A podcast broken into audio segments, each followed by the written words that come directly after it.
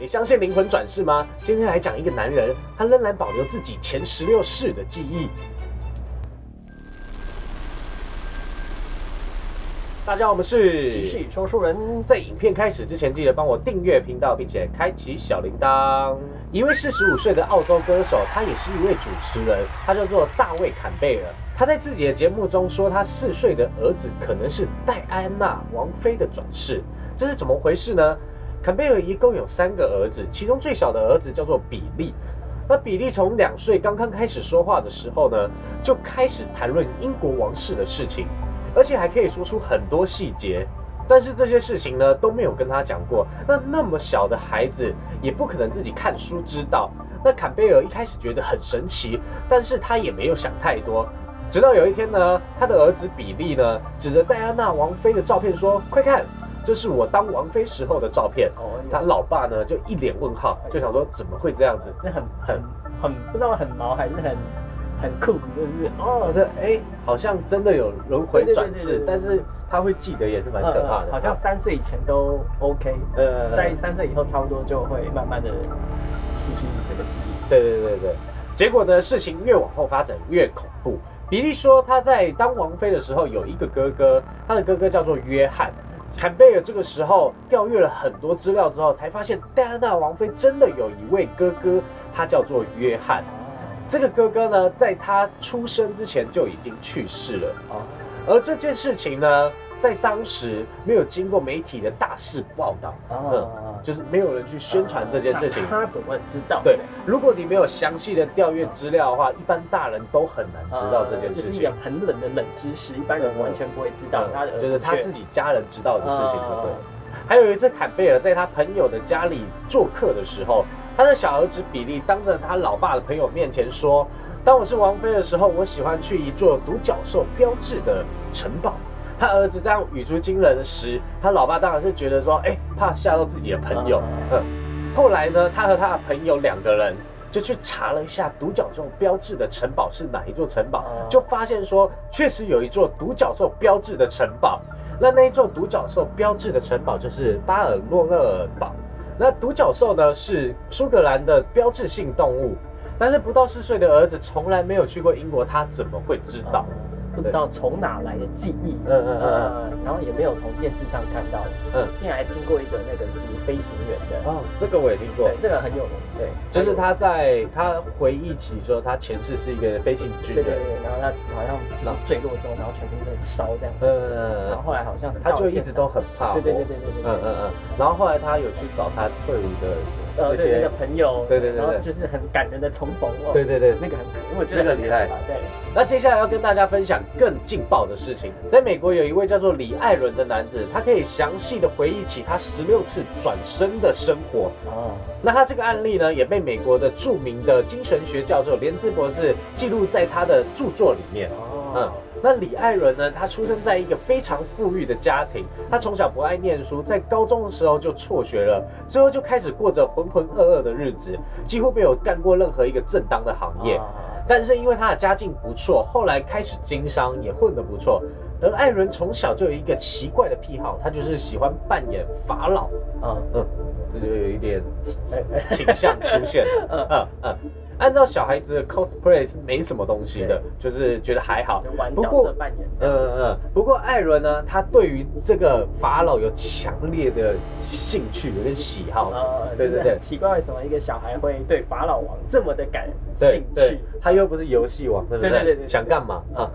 那在以艾伦中年的时候呢，他在马里兰州偶遇了一位著名的精神学医生。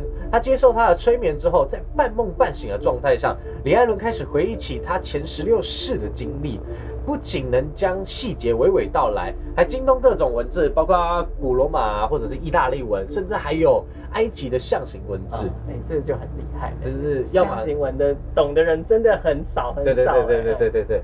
因为要么就是他可能是像分裂一样，呃呃呃，就是我觉得这太太难了，分裂那个有点困难。对他已经有多重人格，然后他的多重人格正在学不同的。呃呃，当然我觉得也有可能，但是我觉得这个我比较相信他这个真的是前世的记忆。嗯嗯嗯，对，而且我听过催眠这件事情，我有听居民讲过，说他们之前有呃做过一次催眠。然后他们觉得那是催眠，嗯，结果他妈跟他讲说那不是催眠，那叫观落音。然后我听到就觉得哦，所以他到那边去了。对对对，然后他们自己不知道。对，然后我就觉得这件事情好可怕，有没有想试试看？后来就觉得说我还是不要轻易尝试，差点就死掉了。对对。而接着呢，那位精神科医师对艾伦做了将近五年的追踪研究，他认为艾伦他并没有说谎。李艾伦说他其中有一世是古埃及的法老，叫做卡利克拉特斯。哦，太难练了，很厉害的名字啊。在公元前三四一到公元前三四四这三年统治了古埃及。哦，那他在催眠的过程中呢，艾伦他叽呱说了一堆就是医生也听不懂的话。不过虽然医生听不懂艾伦说的话，但仍然可以从他的语气感受到一点点傲慢，就像是一个国王的样子。嗯，后来医生把这段话录音起来做资料。后来呢，医生把这些录音的资料和艾伦写下来的文字。给了一些古埃及研究的大学教授们去研究它，然后发现说，就连学者他们都认定说这就是古埃及文，所以他就是从哪里去瞎掰出来的，学到这些东西，你知道吗？那些学者说呢，在埃及古代确实有一位只当了三年的法老，他的姓名也没有错。但是这个人呢是非常不著名的一位历史人物，甚至有许多学者都不知道他。所以艾伦到底是怎么知道的？对，他就是哦，肯定是转身的，就是我自己的事情，我怎么会不知道？对不对？无名的法老啊。对对对对，决斗出来。那艾伦他还说，他曾经有一次是一位美国南北战争的一位士兵，他叫做布雷斯特。他出生于一八四七年的乔治亚州，在一八六三年的时候战死在战场上。那在死的时候年仅只有十六岁。后来呢，经过南北战争的考察，还有官兵的名册，确实有这个人。嗯，就越来越觉得好像有歧视，真的有歧视啊！对对对对对。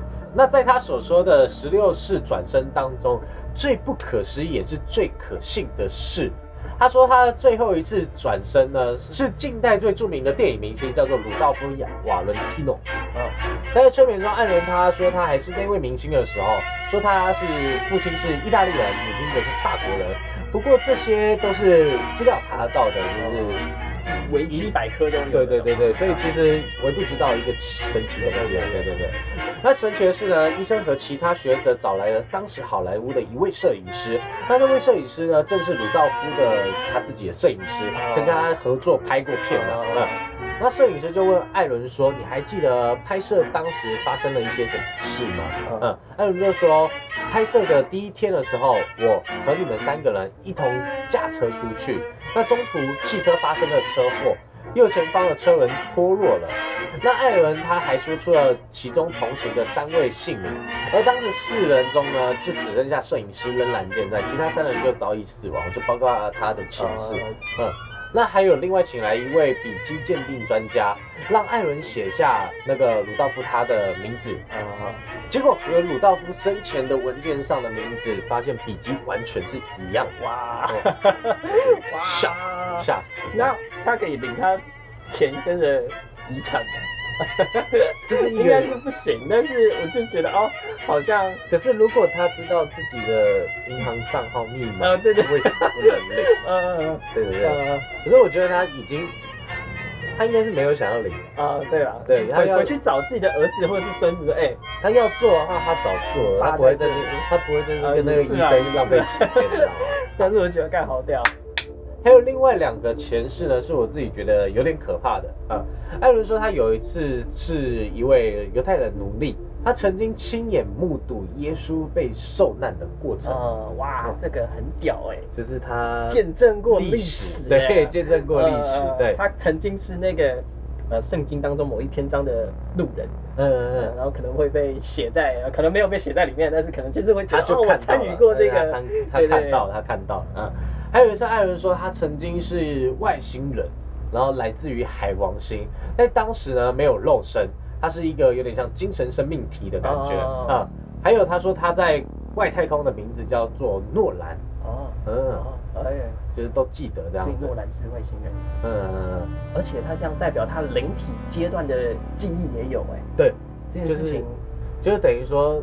我在灵魂的时候，是我可以保留记忆的时候，呃呃呃，是有意识在里面的。哇那你相信艾伦他讲的这些东西吗？我还蛮相信的，因为我觉得这已经不是个案了，不是零星少数，已经传出很多很多这种案例出现了，而且他给了很多证据，然后很多证明这样子。对，而且我自己有做过类似的梦，但是现在可能来不及讲完这个故事。嗯，就是会觉得说这个梦感觉科学可以解释，可是我会觉得科学它的证据跟论点太薄弱，嗯，证据不够多，嗯，对，所以用灵体或是前世的记忆去解释，我倒会觉得比较合理一点。对对对对。好，我们因为时间关系呢，我们把它分成上下两期。那我们下期继续解密前世记忆的人。那各位观众，你们有前世记忆吗？可以在下面留言给我们知道，让我们知道说，哇，原来我们身边就有这么神奇的，转了多久？而且也可以让我们看看你的故事。那我们下部影片见，拜拜，拜拜。